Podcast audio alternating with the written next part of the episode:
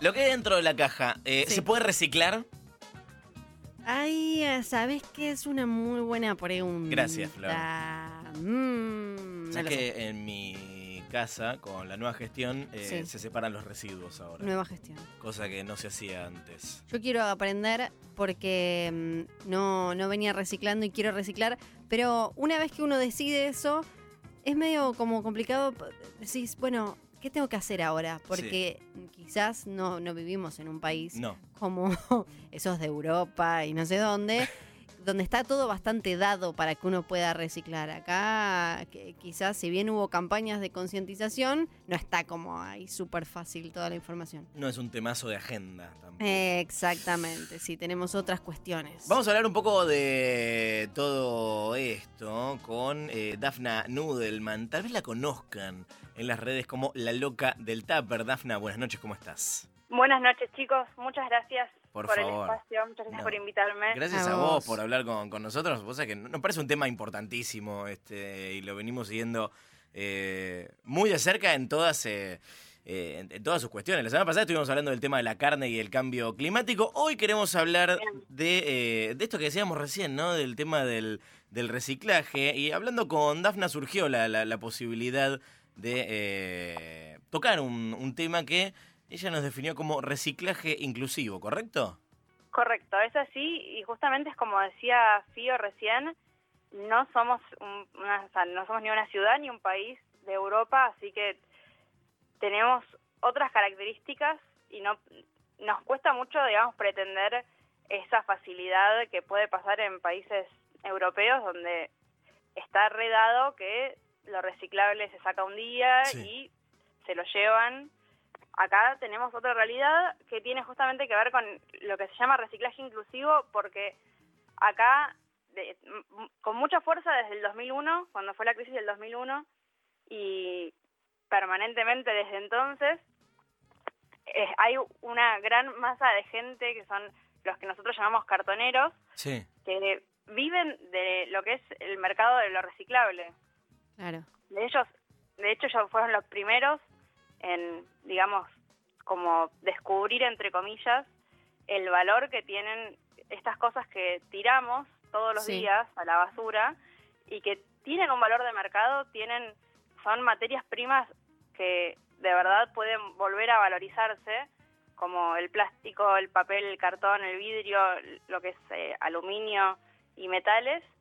Y antes de que incluso sea, como decían ahora recién, antes de que sea un tema de agenda para ninguna gestión, ellos estaban haciendo esta, como cumpliendo este rol ambiental de Claro. poder recuperar materiales y que no terminen enterrados. Claro, o sea, desde la necesidad económica y, y- y más básica, eh, te- terminaron haciendo una labor eh, ambiental enorme. Tal cual. Entonces ahora digamos que tenemos esta realidad que es ino- in- inignorable. No, Sí. no podemos hacer la vista gorda eh, de tener esta situación que tampoco es exclusiva de la Argentina ni de Buenos Aires. Esto en toda Latinoamérica existe, tiene nombres diferentes para cada, para cada país. En, en Brasil les dicen catadores, Sí. eh, en otras ciudades, les- en- incluso hay también en, en países de lo que diríamos países desarrollados en primer mundo, en Estados Unidos les dicen canners, porque lo que más se valora son las latitas de aluminio, Mira, ellos juntan latitas de Sí. aluminio. Acá digamos que se valora mucho el cartón, por eso les quedó cartoneros. claro. Pero digamos que esto, lo que es el reciclaje inclusivo plantea que justamente a estas personas se las incluya dentro de lo que es el sistema de reciclado. Porque ahora eh, hay algunos centros, ¿no? Acá en la ciudad de Buenos Aires, eh, de- creo, que, creo que son del gobierno de la ciudad, donde reciben eh, vidrio y, y aceite y chatarra tecnológica y, y demás, pero esto lo podemos, ah, una vez que separamos en nuestra casa, ¿no? Por ejemplo, yo ahora que estoy eh, recibiendo a mi novio, nos estamos mudando juntos, ¡Ay, Flor! Ah, ya. Y tenemos, empezamos a juntar un montón de cosas así, ¿no? Como de, bueno, tenemos un montón de cosas de vidrio en una caja, un montón de cables en otro, un montón de cartones, eh, pedacitos de madera y cosas que se fueron rompiendo que son de madera por otro lado, ¿Qué, podemos hacer con esto, además de, llevarlo quizás a, estos centros del gobierno de la ciudad que están en las plazas y demás? ¿Podemos acercarlo a, alguien más a quien pueda ayudarle? Sí, o sea, justamente es interesante que en la ciudad, y o sea, y hablo de este caso puntual, que lo conozco por haber trabajado bastante en relación a esto, en la ciudad Buenos Aires fue como pionera en desarrollar un sistema de recolección de reciclajes que sea público cooperativista. O sea, trabajan con las cooperativas y también con, o, privado cooperativista, mejor dicho, en lo que es eh, recolección de húmedos y de reciclables. Así que esto que vos comentás de los puntos verdes, sí.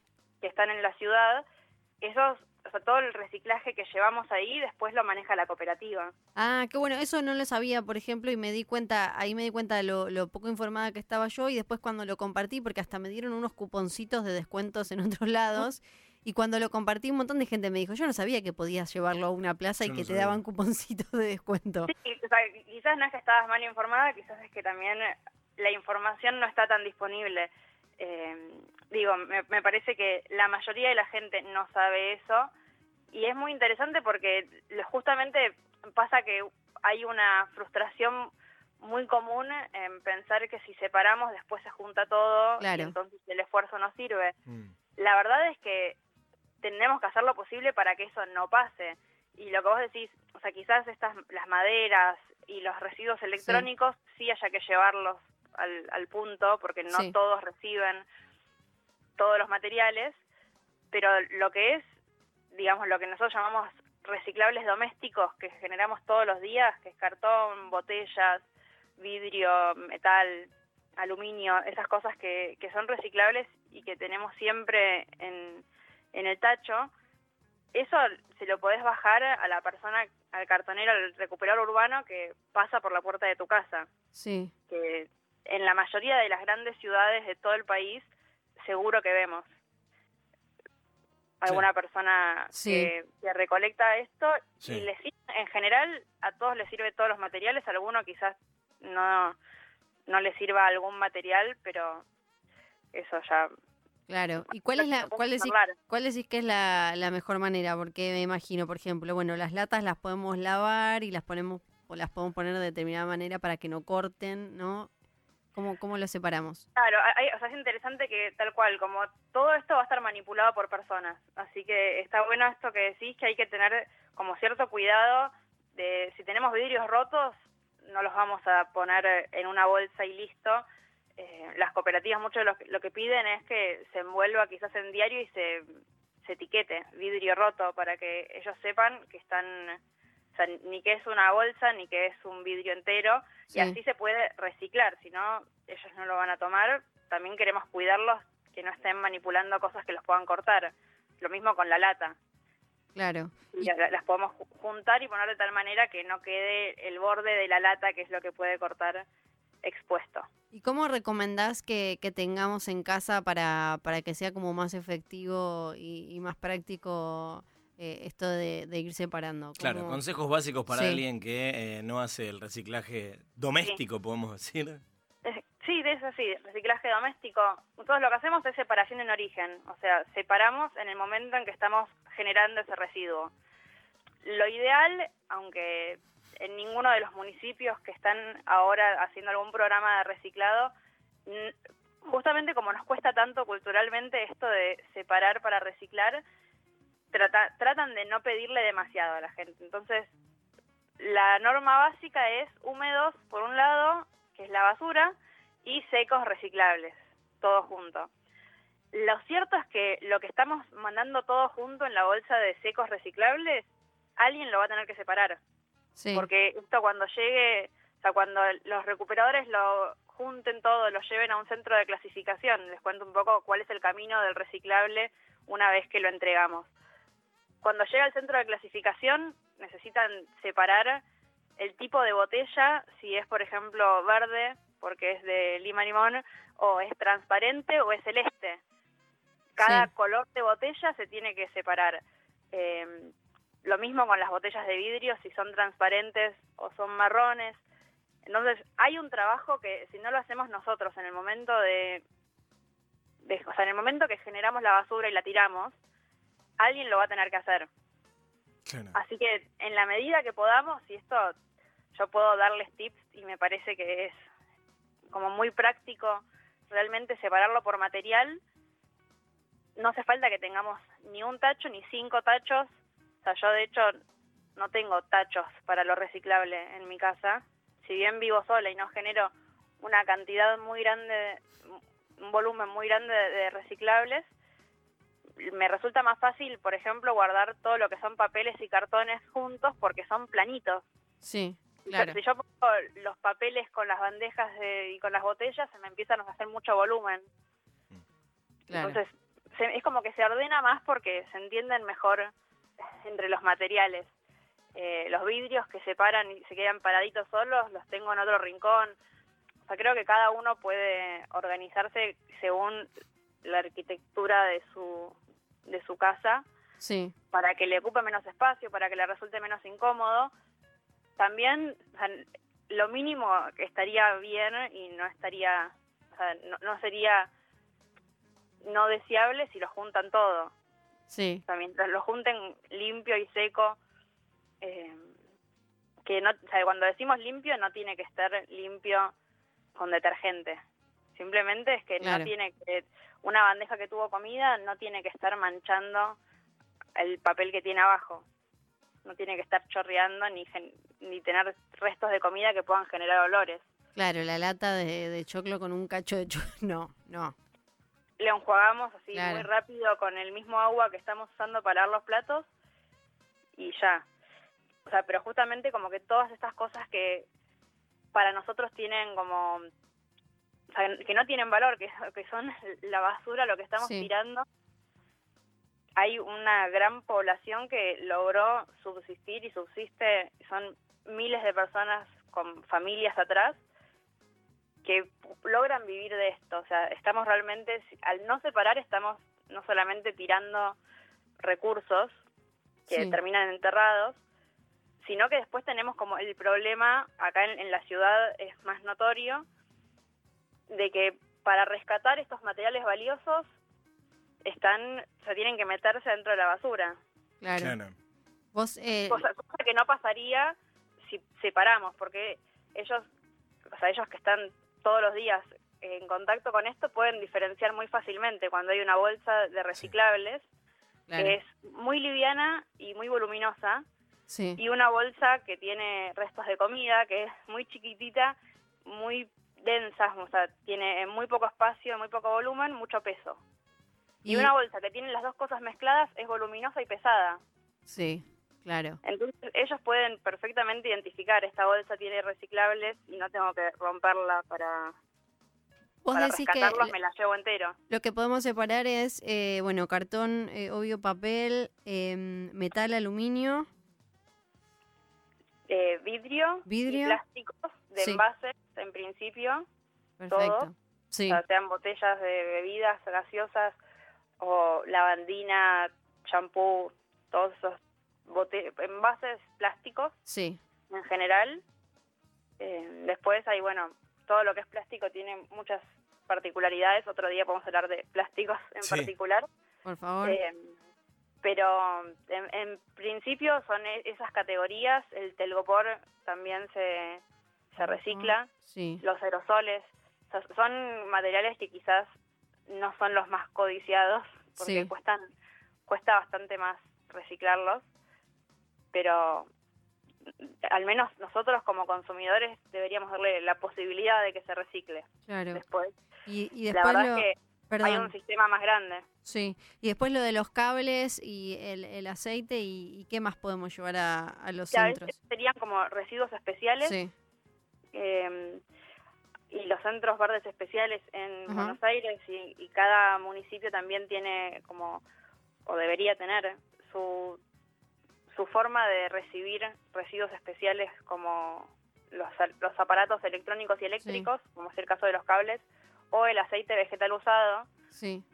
que estaba perfecto guardarlo en una botellita y encontrar a dónde tirarlo y no tirarlo por la cañería, que contamina mucho.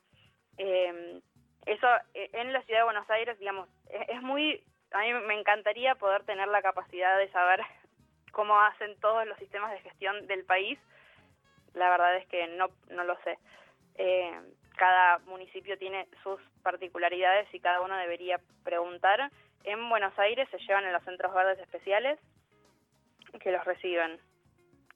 Y hablando de los, de los puntos verdes, acá Martín pregunta si las bolsas de polipropileno tipo papel celofán se recuperan ahí en, el punto sí, verde. las bolsas son reciclables. Sí. Y acá... Eh, mejor, más que reciclarlas, está bueno reducirlas, ni tenerlas, porque, bueno, es, es muy fácil a veces. Realmente tenemos o una mochila o un bolso, o lo podemos llevar en la mano, pero sí, una vez que la tenemos y no la vamos a reutilizar más, si ya la reutilizamos varias veces, la podemos mandar a reciclar. Y Evelyn recomienda el libro eh, Cartoneros, que relata lo que hacían en el 2001 y cómo se ganan honradamente la vida con esa actividad de gran impacto ambiental.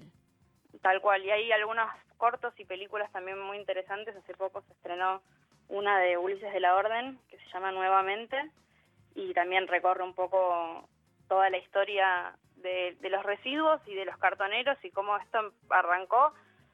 O sea, en los 70 empezó a, cambiar la gestión de residuos porque antes se incineraba. Sí, todo. se incineraba todo, bueno, algunos lo verán en sus edificios, y en los 70 es cuando empezó a, a hacerse el relleno sanitario. Así que ahí empezó a haber otra gestión. Y, y bueno, después en los 90 y en los 2000 arrancó como este reciclaje informal primero y ahora es oficial. Acá nos preguntan dónde te pueden seguir en todas las redes sociales. Todas. Todas. Todas. Quieren todas. En todas. Es verdad, tengo todas. Eh, en Twitter, Instagram, Facebook, YouTube, en todas.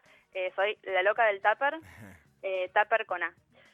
Es como el karma de, mi vida. Tengo que aclarar Dafna con A y Zapper con A. Dafna, no Dafne, eh, ahí la, la, buscan, Dafna Nudelman. Eh, nos habla sobre medio ambiente y tener eh, un vínculo más, más, más piola. y bueno, se trata de empatía también, ¿no? Lo que Exacto, es como que acá en, este punto, vamos, a hablar de medio ambiente con un montón de cosas. En este punto, hablando de reciclaje en América Latina, esto es un problema que es tanto social como ambiental. O sea, cuando no estamos separando residuos, estamos no solamente generando como un perjuicio ambiental, porque, bueno, cada papel que estamos enterrando en vez de reciclar implica que hay que talar nuevos árboles. Lo mismo con el plástico, hay que extraer más petróleo para volver a hacer eh, esa bandejita, esa botella. Así que no solamente estamos como ahorrando esos recursos naturales al reciclar, también estamos incluyendo gente que ahora tiene un trabajo formal que es ser recuperador urbano. También hay algo en especial en, el último año, hay mucho de, informal, pero están realmente recuperando estos materiales y esa es su fuente de ingresos. Que tienen esto que vos decís eh, de empatía totalmente. Gracias, Dafna, por hablar con nosotros. Eh, volvemos pronto, ¿eh? Quedaron, abrimos un montón de, pestañas que vamos a retomar próximamente. Buenísimo, chicos, con mucho gusto. Muchas gracias por, por invitarme y, nada, por abrir este espacio que me encanta. A vos, a vos, por compartir. Para nosotros es un placer. Un beso enorme. Un beso, chicos, gracias, lo sigo escuchando. Es Dafna Nudelman, arroba la loca del Tupper, así como, como suena, arroba la loca del Tupper, T-A-P-E-R. Nos vino a hablar de eh, reciclaje inclusivo, un poco de reciclaje doméstico también, cómo separar eh, en casa, cómo gestionar. Y eh, una Fiorella Sargenti que está empezando a dar sus pasos. Anoté todo.